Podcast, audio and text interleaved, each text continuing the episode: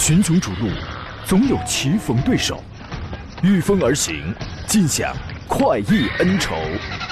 享受人车合一的至臻境界，你首先需要选对最合适的宝马良驹。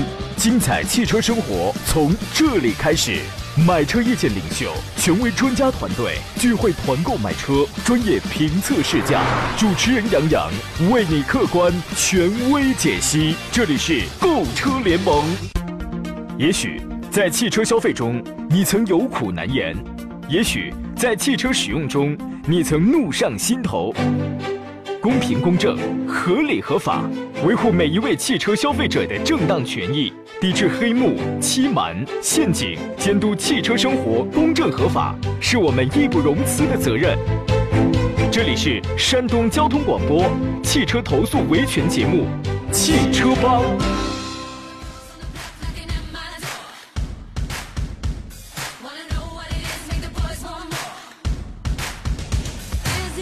来，诸位，星期五的上午时间，山东交通广播的专业汽车节目《购车联盟之每周五的特别板块汽车帮》，我们再次为您开发启航了。我是杨洋，在济南问候全山东的汽车朋友。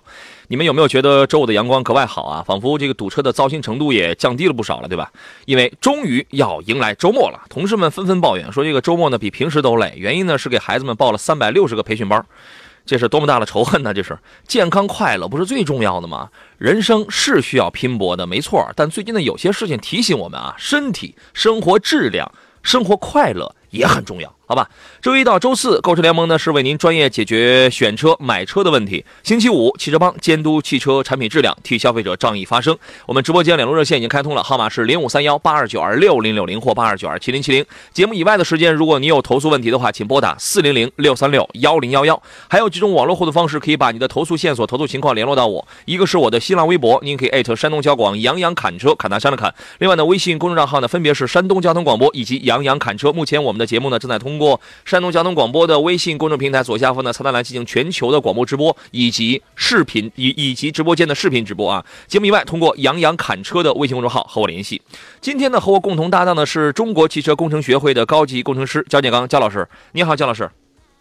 杨洋好，全省听众朋友，大家好。这个想起之前啊，有一期就是咱俩做节目的时候呢，我问了一个问题，当时说的是本田 1.5T 的那个发动机涨机油嘛，以那个为示例。呃，当时我问呢，我说这个冬天涨机油的临界点，临界点是零下几度？你还记得当时那个问题吗？当时好像说是零下七度，是吧？是的。啊，那呃现在还没到这个温度，是不是我们所有本田的车主现在还没有？你估摸一下，是不是还没有遇到这样的恶劣情况？呃，应该还遇遇到不了，因为它这个长机油这个问题，它产生的话还是和外界的环境温度有关系。嗯，因为目前跟温度有关达到，但是应该讲这个周末大家马上快到临界点了，应该周末的话，应该大部分地区要降到零下五零度左右啊。嗯，呃，其实我就想啊，要做生活当中的有心人，因为我们今天要说了这个案例的这位车主呢，他给我的一个。呃，很深的一个感受就是他是一个有有心人。我觉得本田车主里边，你十个人里边，你得有七八个，他可能不是真到了车辆出故障，他都不知道，啊，他可能他也不会自己去这个测量一下去啊。刚才节目还没有开始，有人发微信啊，说节目开始了，欢天喜地听节目。今天聊投诉，可能就没那么欢天喜地了。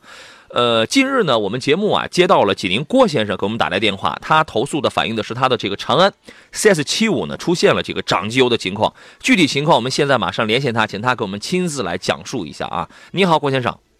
喂，你好，杨洋，你好。你好，整件事情的来龙去脉，请您讲一下好吗？我这是一八年八月份买的车，这今年一九年四月份就发现的机油增多，就反映给四 S 店，四 S 店呢就反正是说不多，不多，往后。今年七月份吧，我就我一直在观测嘛。嗯。给厂家也打过电电话，他们都始终不负责，他们都。嗯。七月份我上一次四 S 店正好保险到期，跟那个做保养，我就跟他们申请，就是那个呃申请那个做机油检测。他说你自己测吧，自己测。让我就是呃先让我怎么测呢？你自己每天拍照片，拍照片。哎呀，不知道怎么说了。嗯。没这个没事您从头慢慢说就行啊。让我就是也跟四 S 店经理也沟通过，打过电话，我们打过超过四十分钟的电话，就沟通这个问题。嗯嗯。他们有办法吗？冬天再测，然后呢，他让我冬天再测。嗯。冬天测的话吧，到今年九月份的时候吧，我就始终在观察嘛。嗯，我今年九月份的时候吧，我看机油增多了，我就跑到 4S 店，我说换机油了。我说那个又要又让我测，自己拍每天拍照片儿。嗯，我就是跟他们那个 4S 店那个维修主管叫武师傅，嗯每天把每天拍照片，他他给我的检测结果就是头三天每天都测，往后半个月一个月都不都给他拍照片，照片的结果显示机油就是多的，就是涨的，是吗？啊就是长的。这样我拍照片，咱们这是微信里边都有照片的，有有证据啊都。嗯，这样我打断您一下，您能给我们大致说一下你是用什么样的方式方法测的吗？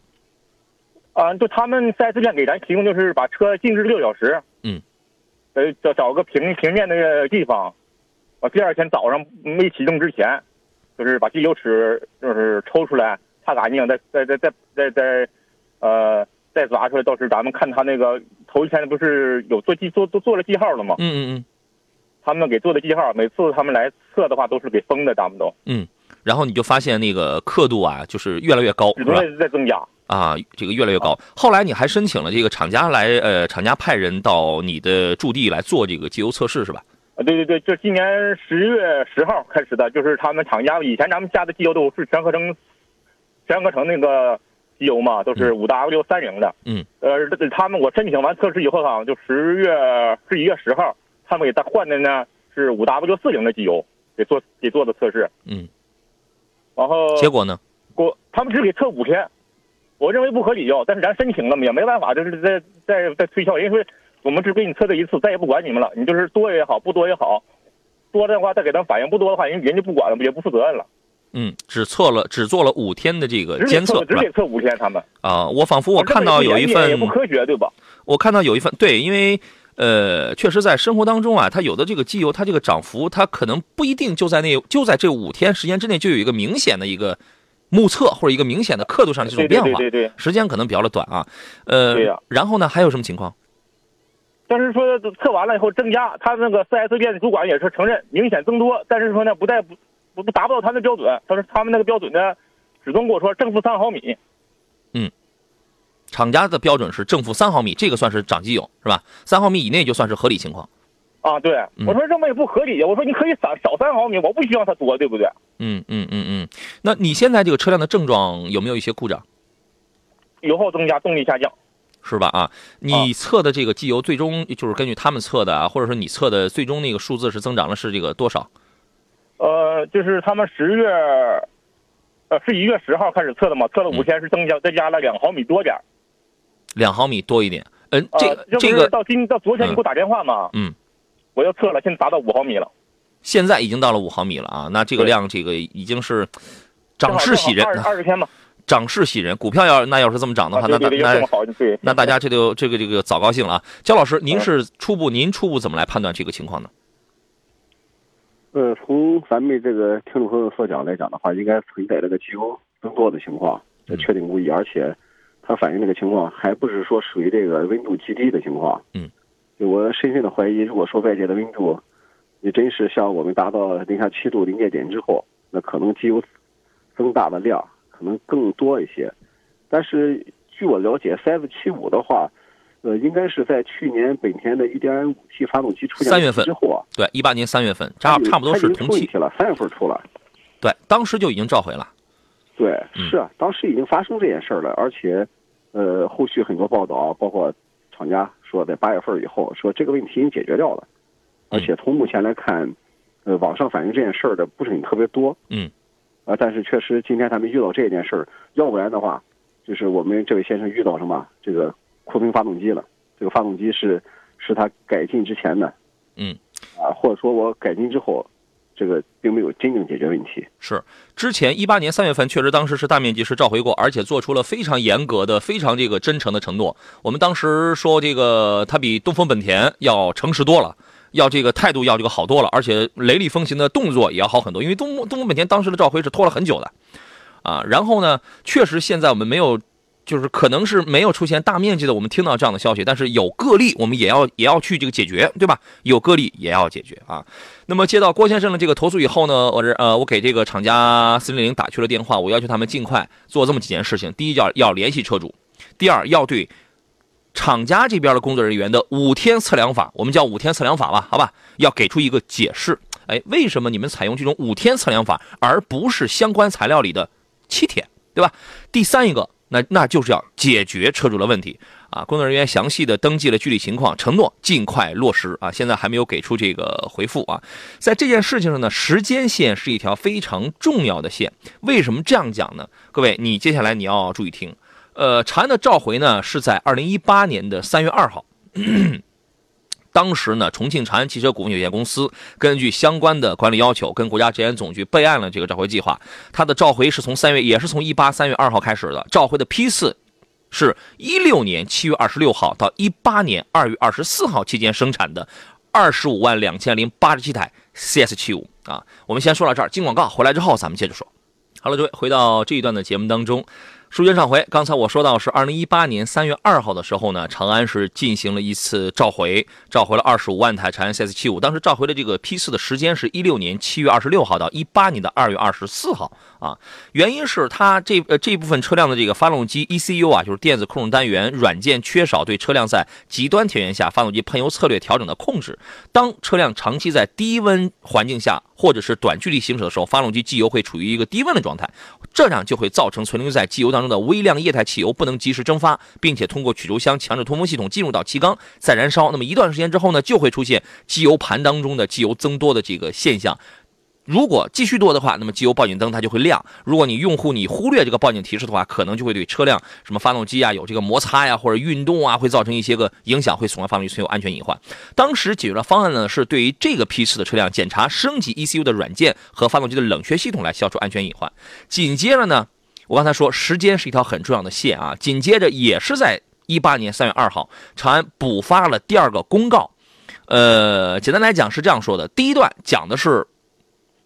一些故障现象，然后说从三月二号，长安汽车对该部分车型进行公开召回，为此给广大车主朋友造成的不便深表歉意。为了让广大车主朋友们更安心的用车，长安汽车同时针对本次召回范围的 CS75 发动机相关零部件实行终身免费质保，详见附件一。啊，最后说长安汽车一贯秉承客户为尊的理念，持续为用户提供更可靠的产品跟服务，这也是在三月二号发的。那么另外呢，根据车主郭先生也给我们提供了这样一份材料，其实其实我们也找到了这样一份材料，长安的。服务作战部在二零一八年的五月二十八号，特别针对这一批次的 CS 七五，呃，这这这样一批次的车，发了一个名为《关于 CS 七五机油增多召回相关工作的补充通知》，就是说他又补充，在五月份又补充，又发了一个通知。仔细听一下，里边主要是这样说的：现将相关这前这个前面咱们都不说了啊，现将相关作业规范通知如下：第一，机油液面检测方法。第一点，把车辆停放在固定车位，需在平坦地面上。第二，车辆静置六小时以上，确保机油充分回流和冷却。郭先生是这样做的。第三点，推荐次日早上用车前，在不启动发动机的条件下检查机油液面高度。第四点很重要，说以第一次机油液面高度为参考基准，相同条件下持续观察三天。如出现机油液面持续上升的现象，则为客户车辆更换机油机油啊机油滤以后，再持续观察四天。其实这是一个七天的这么一个过程，然后相关情况按下表记录，后边附了一个表。第五点，观察期间若未出现持续增长，无需更换机油啊。呃，然后呢，接下来第二大条就是机油放油加注这个规范，这个咱们就不再多说。这个这个就不再说了。第三大部分是一个其他的说明，我觉得这个能表现出一个态度。第一点，各经销商须知，检查机油液面是否上升的标准，不是液面是否超过印花区域的或上限孔，而是后续观察液面高度与刚加注完机油静置六小时之后的基准液面高度的变化。实际操作中要注意放油时间长短与加注机油量的关系。第二点。如因机油面液面上升问题出现发动机故障灯指示灯亮，导致发动机主要零部件损坏无法正常工作，经销商可向厂家申请免费更换发动机总成处置。记住这句话。第三点，请终端务必按以上规范要求执行，切实做好 CS 七五召回售后服务保证工作。如在各类检查抽查中发现经销商未按照要求进行处置的，将按照运营指南及商务政策相关内容进行处罚。第四点，如有疑问，请联系技术室动力。这是长安汽车的服务作战部于二零一八年五月二十八号发的这么一个，算是第三份吧，这么一个补充通知。其实从这个材料当中，我们能够看得出来，长安汽车其实还是蛮严格的。再往后到二零一八年八月份，车主郭先生买了车了。这个新车呢，肯定是不在这个召回批批次当中了，但是也遇到了问题，同时车主对于这个测量办法也产生了质疑。郭先生，你那个车是二零一八年八月份买的，是什么时间生产的？你注意了吗？呃，我才刚我瞅了一下，按你才你不说了那个召回召回时间吗？一八年三月三号。你是一八年三月三号买的，刚好是不在他那个召回。三月份，一八年三月三号生产。啊，因为它最后的那个生产日期是二零一八年的二月二十四号，你刚好是出了有那么几天，但是也遇到了这样的问题。对吧？啊，呃，刚才之所以要跟大家要说这么多的这个材料，呃，大家回过头来再想一下，哎，正好是这一条时间线给串下来，他车主郭先生买了一台刚刚召回完之后的这样的车，然后就遇到了这样的一个个别的情况。对此，焦老师，您的这个呃评判或者你的这个判断会是什么呢？呃，据我的判断的话，我还是感觉，因为厂家他画了这个召回的这个时间段啊，但是。是否能够保证我在这个时间段之后，这个存在缺陷的产品是否还在继续生产和销售？我认为这一点是很难去界定的，因为呃，从另外一方面来讲，包括它整个发动机的生产，我不可能呃按照这个长安的计划，我不可能做到像某些厂家一样，我经济生产方式，然后我今天用几台发动机，我前一天把它生产出来。嗯，长安我认为它会有一个大批量的一个库存在那放的。嗯。所以说，它存在一个什么？这个郭先生这个车，他虽然说是召回，就召回这个日期之后去买的，但是他可能他也遇到了同样的问题，是吧？对，它存在同样的故障，但是厂家这条线把它划到外面去了。对，所以说他刚好是刚刚出那个门槛，还没多久，还没几条，是吧？对对对对，我认为这厂家他不可能，我刚发了通知，结果我第二天我生产的所有的车辆发动机。那就符合要求了。我认为这种概率啊是极低极低的。对，所以我认为这个郭先生可能非常不幸的就是买到那一批有缺陷的车了。嗯，郭先生是一八年呃八月份买了车，这台车呢看生产日期是三月份生产的，然后从一九年的大概是四月份是吧就开始对四四月份咱始终对我一因为在网上咱也看了这个相关报道了，寻思长安你把这问题解决了，咱就放心的买的。嗯，没想到还是出现这种问题。你知道，这就是为什么我们我平时在做节目的时候，然后我给大家为什么要告诉你这个周期，同时我通常我都会补充一句，等一等，把这个周期甚至这个周期左右的时间先避过去，就这个生产日期，你知道吗？这个就是原因。那么我刚才我在说这个最后一段服务作战部的这个补充材料的时候，其实是有深意的，我是有深意的。在这里边呢，凡是这个召回批次当中的车呢，厂家是这样说的：说经销商如果真的发现这个这个这个是长机油了，故障灯亮了。经销商可向厂家申请免费更换发动机的总成处置啊。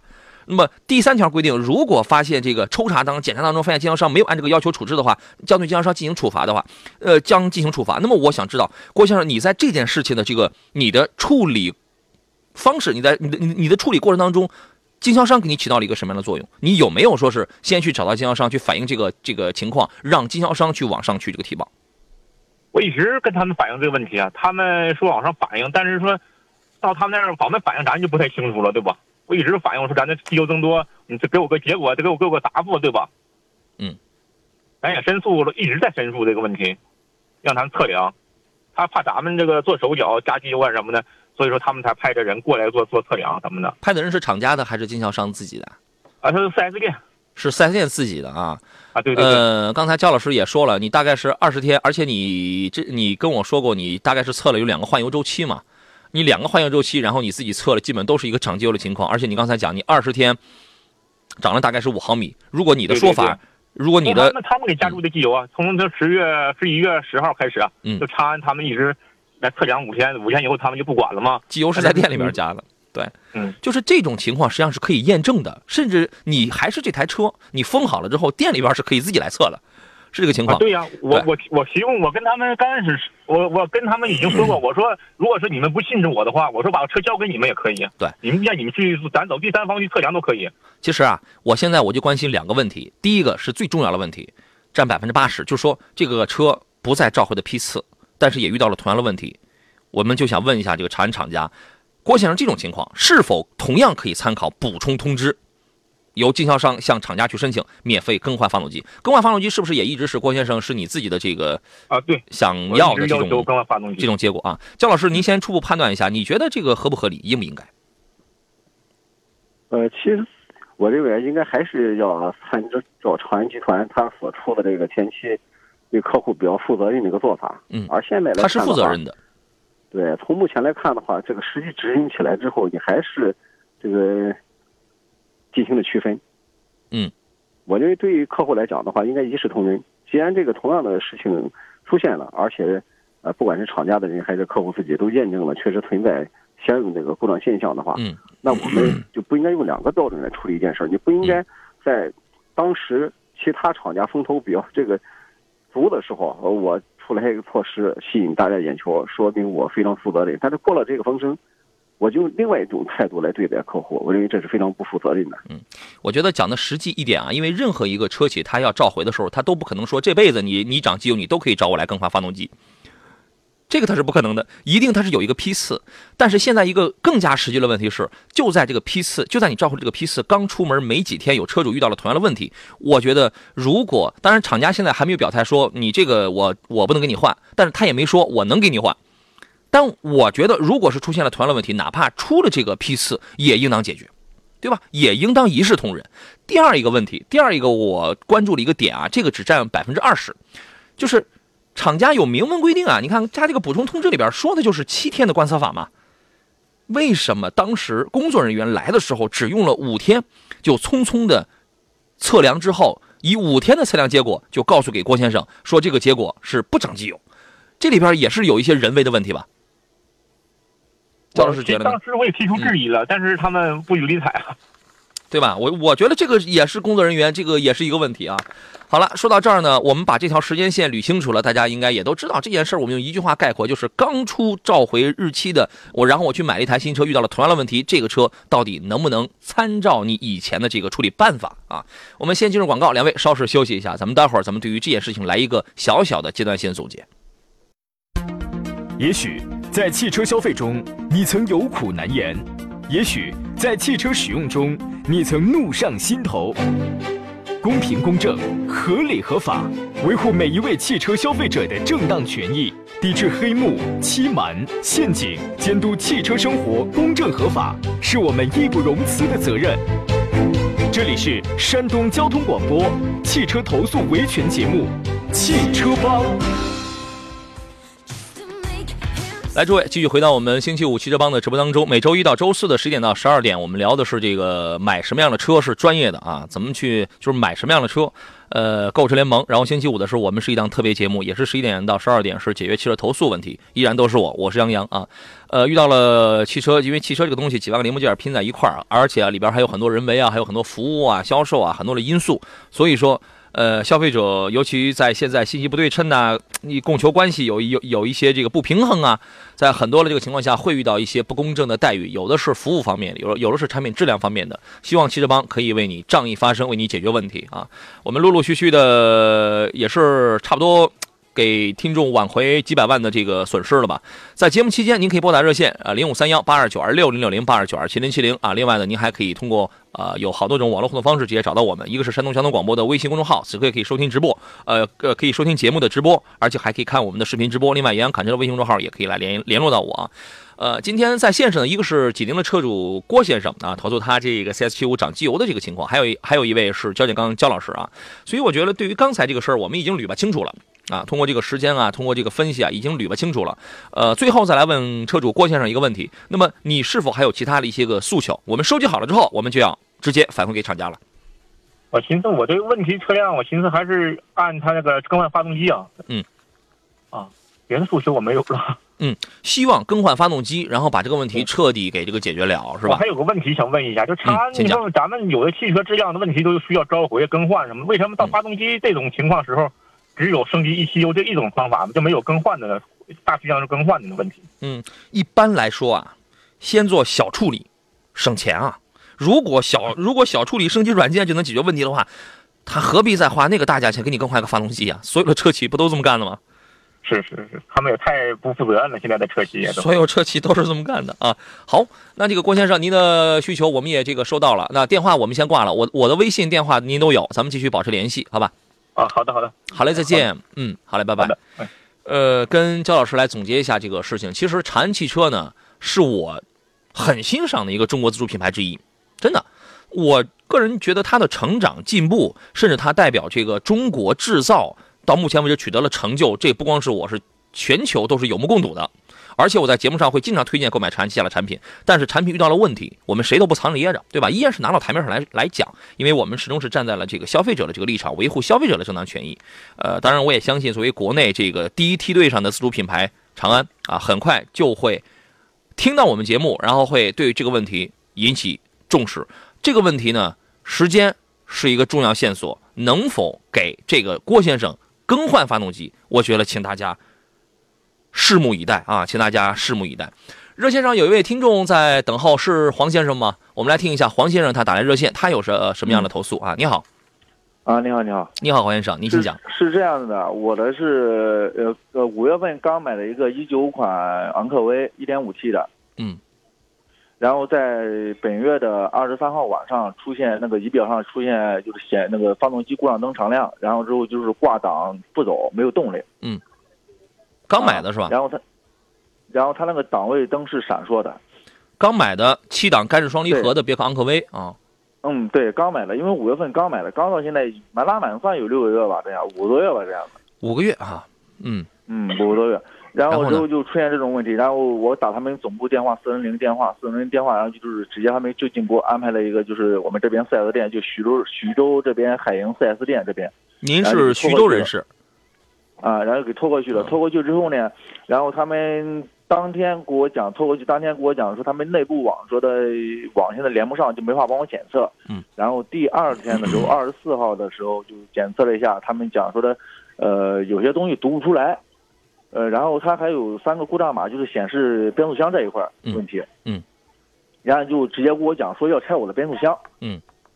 啊，你心疼了。毕竟刚开几个月，他就要拆我的变速箱，那我听的时候，那我肯定就是有点不太那个，对吧？检测他肯定得拆啊。对对对，这这拆也是的，直接拆也是的。后来我就同意他拆解。嗯嗯。然后就是后续他们给我，然后我问他们后续就就给我拆出来之后，这个后续的维修方案是怎么办了？是直接是吧？你毕竟这个新车，你给我拆这个变速箱，你是给我换零部件维修，还是给我换总成这一块？然后他们讲，我们这边只修不换。就是说，只给你换那个修那个零部件，损坏零部件这样的。嗯，啊，然后之后我毕竟新车，我肯定心里就是不太同意这个样子。呃，然后我打他们总部这个电话给他们沟通，他们总部到现在都没有一个具体给我回话。你没有找这家经销商吗？你是徐州的经销商是吧？啊，不是，对他现在车是在徐州这边，是在徐州这边四 S 店，因为我的车是当时五月份是在合肥买的，因为我当时在合肥那个呃工作。嗯嗯嗯，明白了啊，你你你这种情况你就得找这个厂家了啊，呃，对，我是厂家呀。好，呃，厂家最终，然后厂家到现在都没有一都没有一个具体回复过，也没给我打过电话。明白了。好，这样，请导播来找一下这个别克的这个厂家四零零，我们把这个情况我们在节目直播过程当中就来提供给他们啊。这个待会儿啊，请您把这个事儿，因为我们是临时接到你的电话，然后我可能我也没有完全的记录好，待会儿啊，请你呃直接给厂家这边再来这个重述一下，好吧？呃，那么厂家给你这边的一直的这个态度是什么呢？是不理不睬，然后就给了一次经销商的去那个联络你。厂家过来了是吧？嗯，对。好的，这样就帮我这个把这个车拖到这边海洋四 S 店，然后后续我给他们打电话，就说出一个解决方案，他们就是一直反馈，一直反馈，一直反馈，就到现在没有人给我联系。好，一打电话给他们，他们就讲我们反馈中，反馈中。好的，这样这台变速箱的故障应该也是我们意料当中，我可以这样讲，也是我们意料当中，你知道吗？啊，这样这个厂家客服人员已经进来了是吧？我们现在是要求他来登记一下这个信息。你好，怎么称呼？嗯，你好，我姓陆，我的工号是幺五九六二零。你好，我们这边啊是山东交通广播，然后呢，我们这边有一位徐州的听众黄先生啊，刚刚买了一台五月份啊五个月前刚买了一台别克的昂科威 1.5T 七档干式双离合的这个车型，然后大概也就五到六个月之间的这样的一个时间，变速箱出现了问题啊，之前给咱们厂家也打过电话，我我们的节目现在正在进行直播，我现在呢想邀请黄先生给您大致讲述一下他这个故障，我想请咱们别克厂家马上。处理这个事情，我们节目会继续去跟进，可以吗？您现在可以登记一下，来，请黄先生来说一下您这个事儿。啊，喂，你好。啊，你好。喂。嗯，您说一下您的这个姓氏地点。是就给你们这个四零零打过电话了，你们应该都有有记录，就是说我这个变速箱就是出现问题的时候，就是那个发动机灯亮，然后挂档挡不走，然后那个档位灯闪烁。嗯。嗯，然后这个样子，然后之后你们在四 S 店给我提供就是说要拆我的变速箱，嗯，拆我变速箱，然后就是说呃就是说看里面的哪个零部件损坏就给我维给我维修哪一块儿，因为毕竟我是新车，刚开始说维修这一块我肯定是这个方案我不是太满意，毕竟这个你给我拆这个变速箱之后，我这个车往后就是对于以后的保值率干什么都会有很都会有很长的影响。嗯后来呢？喂，嗯你说就好，嗯，他在听。后来，然后四 S 店就给我讲说，那你看怎么办？说我说，那你要是不同意修，那我们也没办法，那你只能在这里放着。所以说那个车就在这里，在那边四 S 店就放了三天嘛，三天这样。但我然后我给他们总部打电话，总部在到现在没有给我一个具体的回复，我也没办法，我不能车一直一直停在那里，毕竟我要上班，我要工作，我这个车也要用的。您大概是几月份给厂家打的电话？我就出事当天就给他打了，第二天、第三天、第四天，一直到现在，我每天基本上都有打电话。然后一直就没有回复。对，一直都是说给我反馈反馈反馈，就没有一个负责的或者干什么给我打个电话，给我打电话就说出一个具体方案。嗯继续，嗯、然后我对吧，一一直没办法，四 S 店就讲说你要修，我们就帮你打开修；如果说你要不修的话，就一直放在这里，或者你自己想办法。他是这样讲的。嗯。然后我也没有，然后总部这边没有回话，没没有人给我回话，我也没办法。然后我只能昨天这样，昨天然后我同意说你们拆检可以拆检，你们从从他拆检，拆检出来之后，他拆过之后，他讲我这个变速箱啊，变速箱里边的里面的主体部分啊是没有损坏，说的。嗯。说现在又给我讲可能是呃变速箱控制模块这一块。软件。对他讲，可能就是控制箱模块这一块。我讲那如果说跟跟他为什么刚开始的时候为什么不先检查模块这一块，然后再拆解我的变速箱呢？为什么不为什么非得要先拆我的变速箱，再去检查模块这一块？嗯处理意见是什么呢？处理意见，他现在就给我讲，就是说可能现在变速箱里面的主体主体零件是没有问题，现在就是说可能是模块这一块。嗯他讲说今天打报告到厂家去，让厂家发一个模块过来，嗯然后再试一下。就是说换一个模块，换一个模块，啊然后再试一下，也不保证这个问题就能根除，是吧？啊，他他是讲先，他没说根除，他讲先厂家换一个模块过来试一下，是是不是模块的问题？如果说要是模块的问题，那肯定就是好了。如果说要不是的话，到时候再拆别的东西，再再检查别的东西，他这样讲的。对好，那这个事儿基本就到这儿了，是吧？嗯，对。然后之后厂家，然后我一直给给四零零这个客服厂家打电话，然后他们现在就一直都没有给我回复，嗯具体是好哪一块或者干什么，或者给我提供一个方案没有？好的，陆女士，我想问一下，我们别克厂家有没有一个在服务这块，在售后这块有没有一个明确的规定，必须要在多少个小时之内要把这个消费者的问题，要这个进行联系进行解决啊？嗯，是这样的，就是如果客户有来电，然后我们这边会向站点去进行协调，然后尽快会给到客户回电的。确实，嗯，对的。就是咱们把这个问题啊，通常很多厂家的做法是把这个问题又踢回给这个经销商，但是你们有没有一个回访，这个经销商到底服务好了没有，到底联络好了没有呢？这个这个工作没有吧？目前的话，如果这个黄先生已经有来电，我们这边的话会帮他在协调中的，然后这边也会尽快去帮他处理，然后再联系到他的。好的，谢谢您。呃，这个问题可能当时也不是您受理的，那这样您能不能给我一个大致的一个工作流程上的许诺？大概是几天时间或者多少个小时，能够和黄先生这边取得联系，然后再派人过来，再给人这个彻底把这个问题给这个解决了，然后再谈谈，再这个协商一下，看看怎么给人家处理。人家毕竟这是买了个新车呀。能你能不能做出这样的一个一个一个一个时间上的这样的许诺？是这样的，因为我们的话，如果他来电的话，我们已经在处理了，有进展我们会尽快回复的。我希望这样啊，你们你们一直都是这样说，我打这几天电话，已经到今天都已经四五天了，你们一直都是说尽快尽快反馈反馈，到现在关键是没有一个结果出来。我希望这样，这个问题就不要再踢给经销商了。您特别备注一下，我们现在的这番谈话，整个山东省都在听着。我一直我在说一个事情，故障不可怕，质量出现了小瑕疵不可怕，但是比质量问题更可怕的是服务是服务质量的不佳。现在我们的这番谈话，整个山东省都在听着，而且这个事情我们也会继续去这个关注。我特别希望听到的是，我在下礼拜，我在下一次再给黄先生再打电话的时候，黄先生他亲口告诉我说，别克厂家已经立刻跟我联系了，我们已经协商好了什么什么时间来解决这个问题。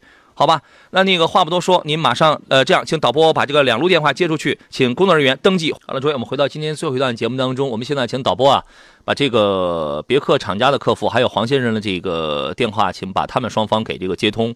呃，厂家客服需要再次登记一下这个黄先生的联络方式。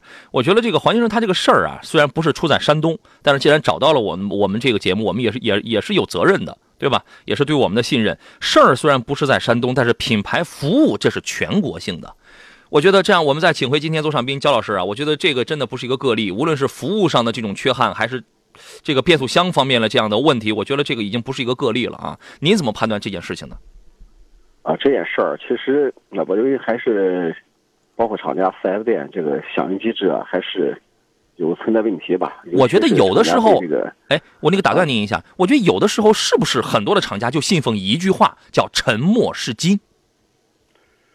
啊，这这个不好说，因为我认为厂家现在最大的问题啊，就是说他整个这个办事的流程太繁琐，啊，流程繁琐，然后就说从后期啊，特别是针对客户的投诉这一块儿，他这个反应的机制啊，包括这个谁来负责这件事儿。可能上下的执行力啊，还是存在不足的问题。啊，但是单说到这个这个车的变速器的这个技术问题，我反而认为是件小事了。它反而是处理这个整个投诉的流程，嗯，是存在很大问题的。一是慢，二呢，其实你看我们接到这么多投诉啊，很多都是一开始可能觉得消费者个人这个力量是非常微微小的，非常渺渺小的，我先放你几天，或者有的时候我这个沉默是金，或者有的时候真的是投诉太多，我可能顾不上。呃，形形色色，形形色色啊！现在这个黄先生说他还有问题，刚好刚好客服也还没挂是吧？啊，陆女士，您刚才已经留好了黄先生的联络方式了，对吧？嗯，确实是的。好，那这个事儿啊，我就再次委托给您，麻烦您，然后把这个信息啊，就不要再踢给经销商了，不要再踢给徐徐州的什么哪一家经销商了，好吧？直接找你们厂家的工程师也好。找哪个部门也好，找这个售后服务总监也好，把这个事儿给解决。我们整个山东的听众还有那么多人等着，在考虑着要不要买你昂科威 1.5T 的这台车子。我们等着听一个结果。比产品质量，我们更想知道的是你最终服务的这个速度、服务的效率，包括处理问题的这个结果。OK，你你明白我的意思啊？黄先生是不是还有什么其他问题想要问？你像我这，你像我这个。他九个月新车上来就是变速箱这个问题，他这个应该是他们车辆本身就存在很严重的质量问题吧？嗯，您说。啊，然后之后他像他这个，像他这个现在给我这个变速箱给我拆出来之后，拆出来之后，像现在他总成，我本来是要求他给我换总成，现在他总成，具体他们总部也没给我回话，我也不知道他们能不能换这样。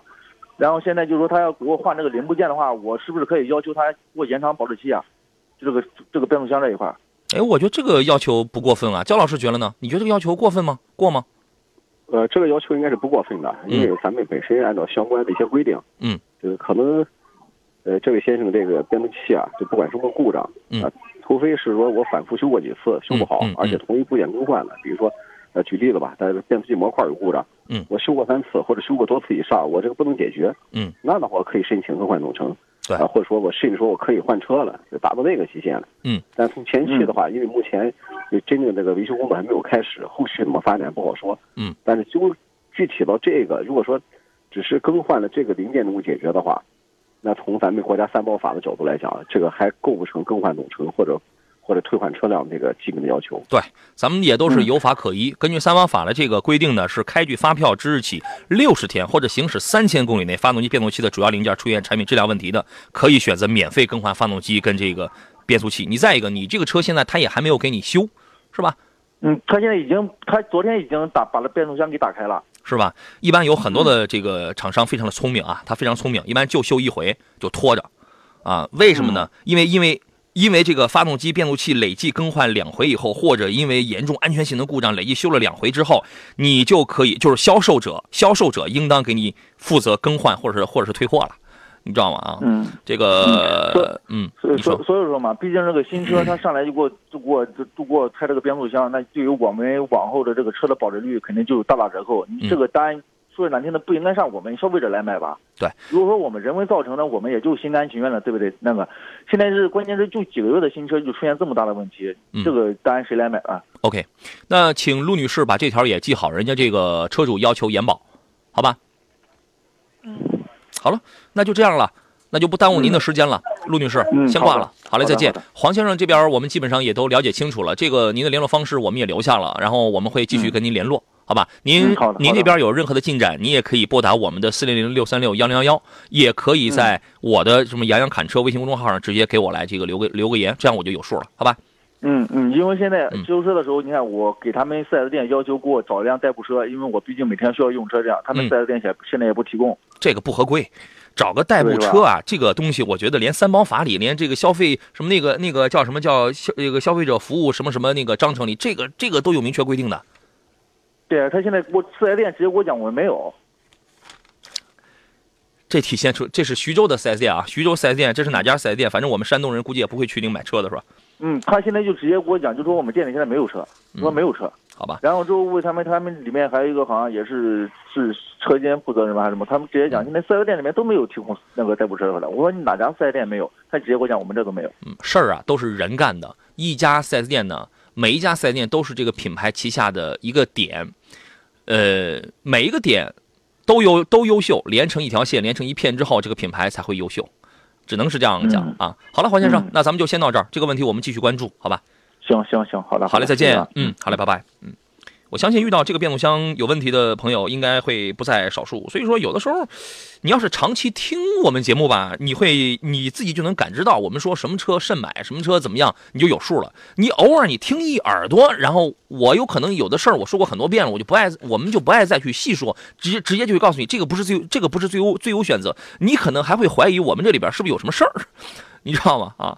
呃，我们还剩下几分钟，我们聊一个题外话。呃，在这周的购车联盟节目当中呢，有听众当时提到了一汽大众宝来啊，那个发动机爆震敲缸，问我有没有关注这个事情，应该是周二还是周几给我发微信问的。我说实话，目前我没有收到这方面的投诉，但是呢，我在节目以外我查阅了一下，网上确实有很多车主反映这个问题，从一八年的时候就已经开始了。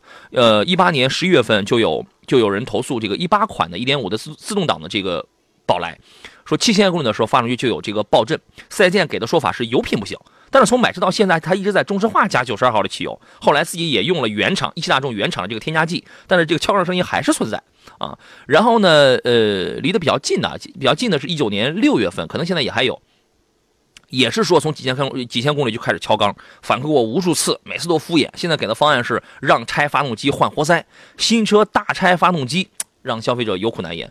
呃，我就想在最后的这个时间跟焦老师先浅谈一下，这个敲缸往往是什么原因导致的？为什么呃一汽大众的这台车会出大面积的出现这样的问题？嗯，我刚才提到这个问题，其实呃想讲这个大众的这个敲缸问题啊，都不是现在才出现。